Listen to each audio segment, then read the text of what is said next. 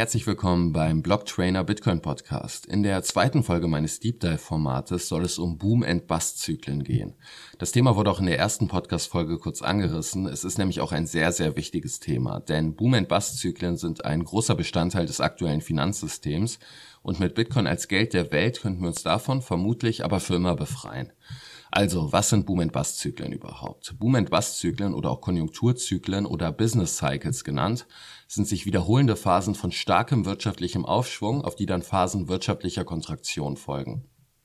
Also in der Boomphase wächst die Wirtschaft, es entstehen neue Arbeitsplätze und es wird auch ordentlich Rendite an den Finanzmärkten erwirtschaftet. Früher oder später folgt dann aber ein Bust. Also die Menschen verlieren ihre Jobs, die Finanzmärkte tauchen ab und es mündet im Mindesten in einer Rezession.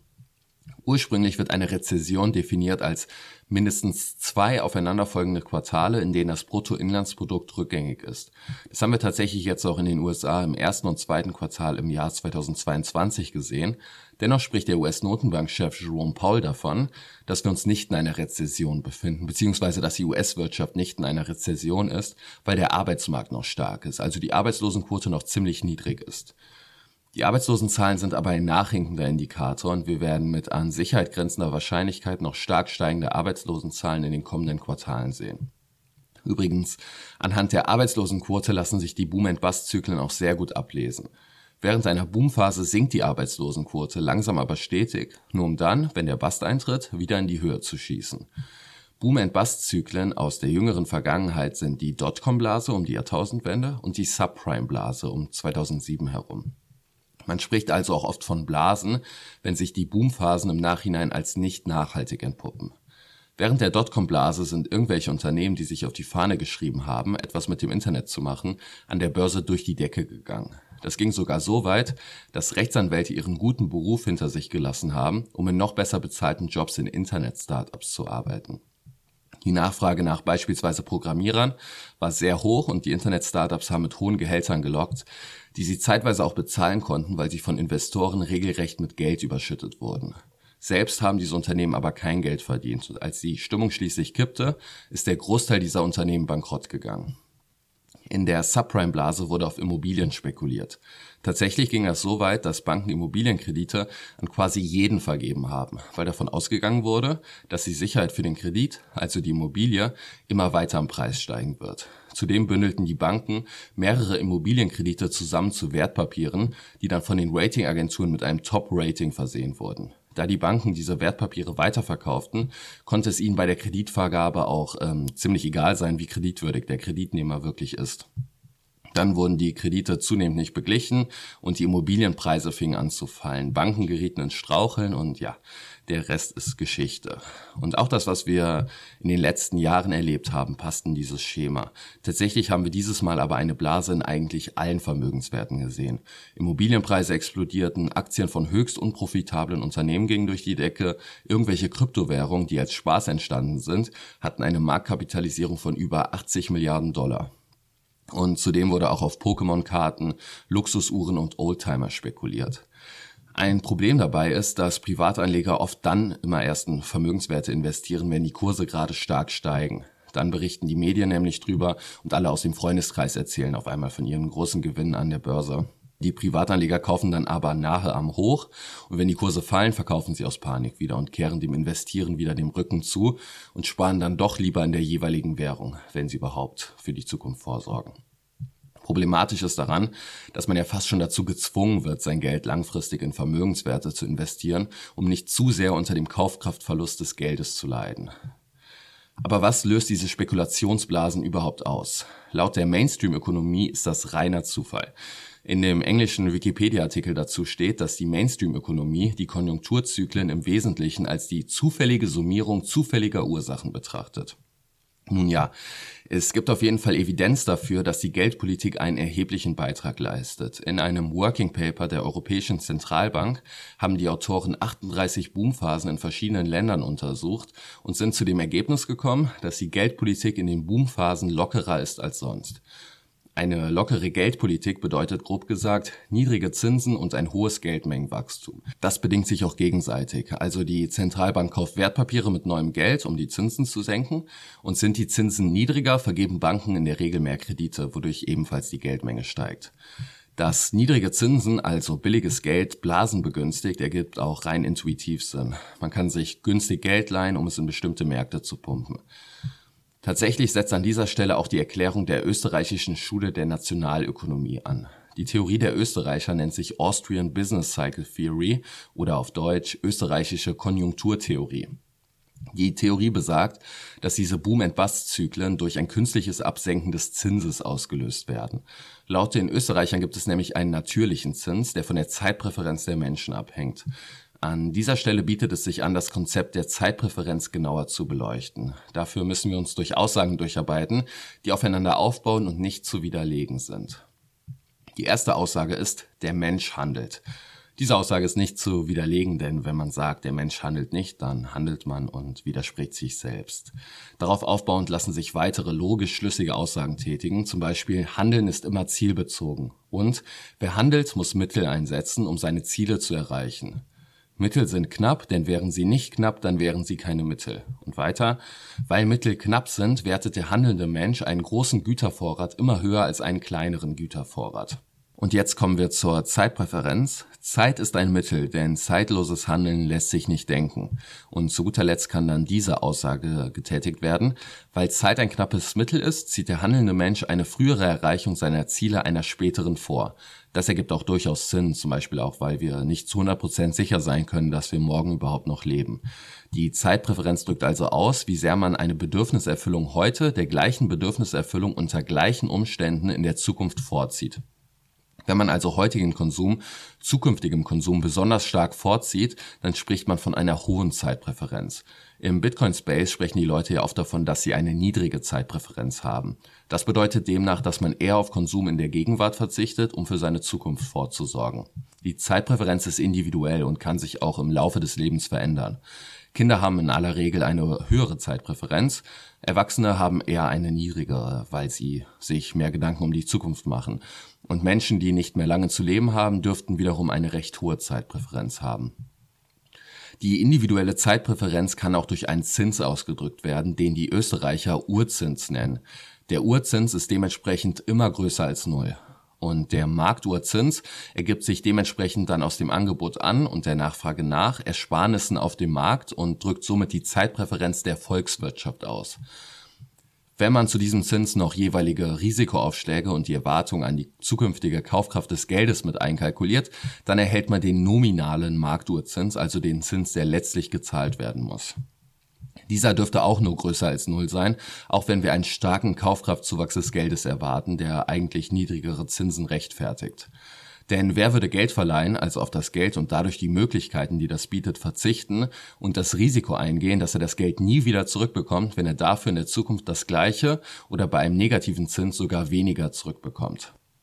Okay, also die Österreicher behaupten, dass ein nicht nachhaltiger Boom ausgelöst wird, wenn der Zins im Markt künstlich herabgesenkt wird und somit niedriger ist als der natürliche Zins.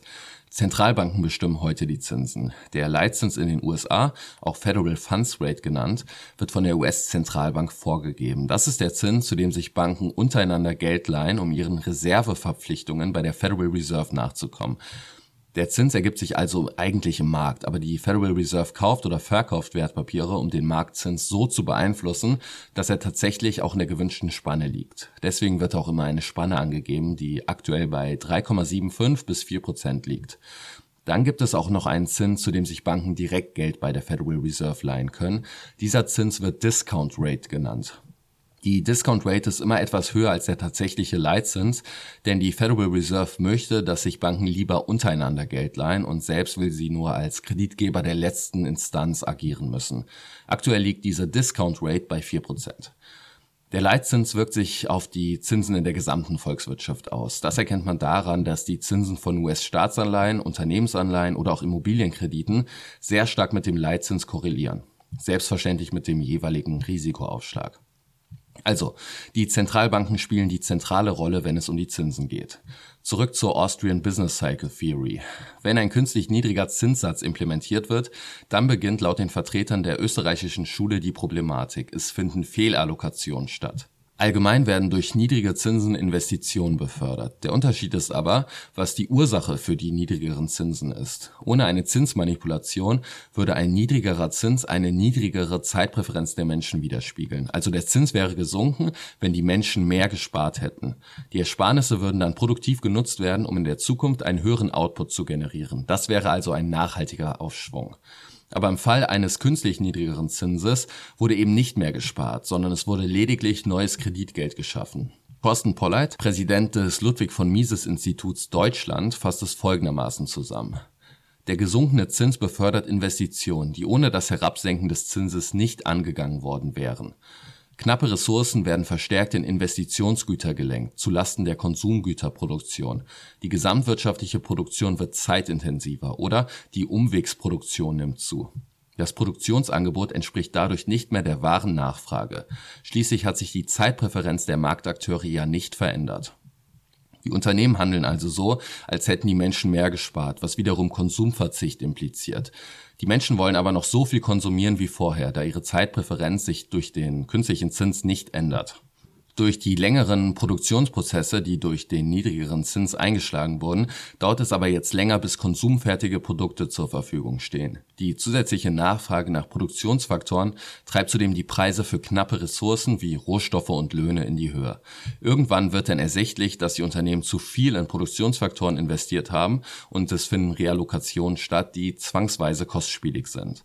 Das ist dann also der Bast, der eintritt. Und wenn der Bust eintritt, dann ist das Problem, dass da niemand Lust drauf hat. Ein Bust geht ja mit negativem Wirtschaftswachstum und Entlassungen einher. Ludwig von Mises schrieb dazu in seinem Buch Theorie des Handeln und des Wirtschaftens, man sieht es als Aufgabe der Konjunkturpolitik an, den durch die Kreditausweitung ausgelösten Aufschwung zu verewigen und den Zusammenbruch zu verhindern.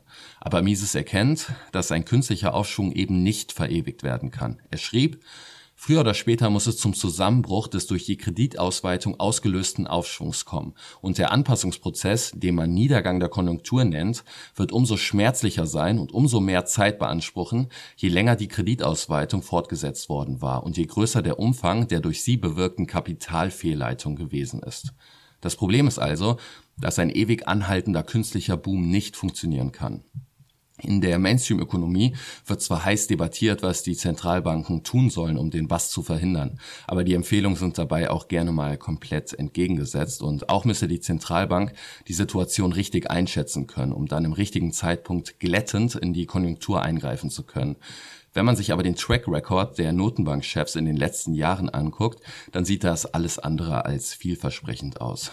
Beispielsweise Alan Greenspan, der Notenbankchef während der Dotcom-Blase, war davon überzeugt, dass dieser Boom nicht mit einem Bust enden wird. Und Ben Bernanke, der Notenbankchef während der Subprime-Blase, sagte zum Beispiel in einer Rede im Jahr 2007, wir erwarten keine signifikanten Spillover-Effekte vom Subprime-Markt auf den Rest der Wirtschaft oder das Finanzsystem. Was wir also eher erleben, ist, dass Zentralbanken nicht vorausschauend abwenden, sondern lediglich reagieren. Und das tun sie dann, indem sie, wenn die Wirtschaft bereits dabei ist einzubrechen, die Zinsen einfach noch weiter senken und neues Geld in die Märkte pumpen. Damit wird dann aber das Fundament für den nächsten, nicht nachhaltigen Boom gelegt. Diese Vorgehensweise ist leider auch nachvollziehbar. Man will als Politiker oder als Zentralbanker als derjenige in Erinnerung bleiben, unter dem die Wirtschaft gut lief und die Opportunitätskosten der Intervention hat die breite Bevölkerung sowieso nicht auf dem Schirm. Man gewinnt auch keine Wahlen, wenn man ankündigt, Luft aus der Wirtschaft zu lassen, die sich dadurch angehäuft hat, dass man alle Krisen einfach mit Geld überschüttet hat, auch wenn das langfristig vermutlich von Vorteil wäre. Mises sah das kommen. Er schrieb dazu, wenn man erst den Grundsatz anerkannt hat, dass die Abwertung der Geldeinheit ein brauchbares Mittel der Wirtschaftspolitik sei, dann ist nicht einzusehen, warum man sich dieses Mittels nur einmal und nie wieder bedienen soll. Weiter schrieb er, man kann in der Abwertung ein Mittel erblicken, das man einmal, zweimal, vielleicht auch dreimal anwenden kann, dann aber gerät man auf die schiefe Ebene der fortschreitenden Inflation, die zum Zusammenbruch des Geldsystems führt. Vielleicht sind wir jetzt genau an diesem Punkt angekommen. Mises hat aber vielleicht unterschätzt, wie lange dieses Spiel so getrieben werden kann. Und wenn er mit seiner Einschätzung richtig liegt, dann können wir uns umso glücklicher schätzen, dass es ein alternatives System gibt, das für jeden jederzeit zugänglich ist. Mit Bitcoin würden wir diese Boom-and-Bust-Zyklen vermutlich nicht mehr erleben, denn mit Bitcoin als Geld kann keine Zentralbank mehr die Zinsen festlegen und auch würde der Zins nicht durch die Kreditvergabe durch private Banken unter sein natürliches Niveau abgesenkt werden können. Dazu noch ein Zitat von Mises. Wer der Meinung ist, dass die Kreditausweitung ein notwendiger Faktor in dem Ablauf ist, der den Gang der Wirtschaft in den Aufschwung treibt, auf den die Krise und die Depression folgen müssen, müsste jedenfalls der Auffassung beipflichten, dass das sicherste Mittel zur Erzielung krisenfesten Wirtschaftsganges in der Hemmung der Kreditausweitung zu finden wäre wie in der ersten Podcast-Folge besprochen, ist Bitcoin dafür geeignet, die Kreditausweitung für immer zu hemmen. Also hätten wir mit Bitcoin als Geld vermutlich einen wirklich krisenfesten Wirtschaftsgang, wie Mises es formuliert hat. Das soll es dann aber mit der zweiten Folge auch gewesen sein. Versteht das jetzt hier nicht als Ansage dafür, dass hier bald alles zusammenbrechen wird. Es kann auch gut sein, dass das alles noch genauso für Jahrzehnte weiterlaufen wird. Dennoch sollte man darauf vorbereitet sein und das ist man meiner Meinung nach am besten, wenn man Bitcoin besitzt. Das ist hier aber selbstverständlich keine Anlageberatung. Und auch bringen einem die Bitcoin nichts im Falle des Geldsystemkollaps, wenn man sie nicht selbst verwahrt. Vor allem dann sollte man nämlich nicht auf Drittparteien angewiesen sein. Die Verwahrung macht man optimalerweise mit einer eigenen Hardware-Wallet, vorzugsweise natürlich mit der Bitbox. Der Link dazu ist in den Show Notes.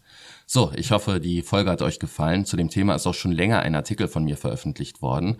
Den findet ihr, wenn ihr einfach auf blocktrainer.de nach Boom and Bust sucht. Ich danke euch fürs Zuhören und sage bis zum nächsten Mal.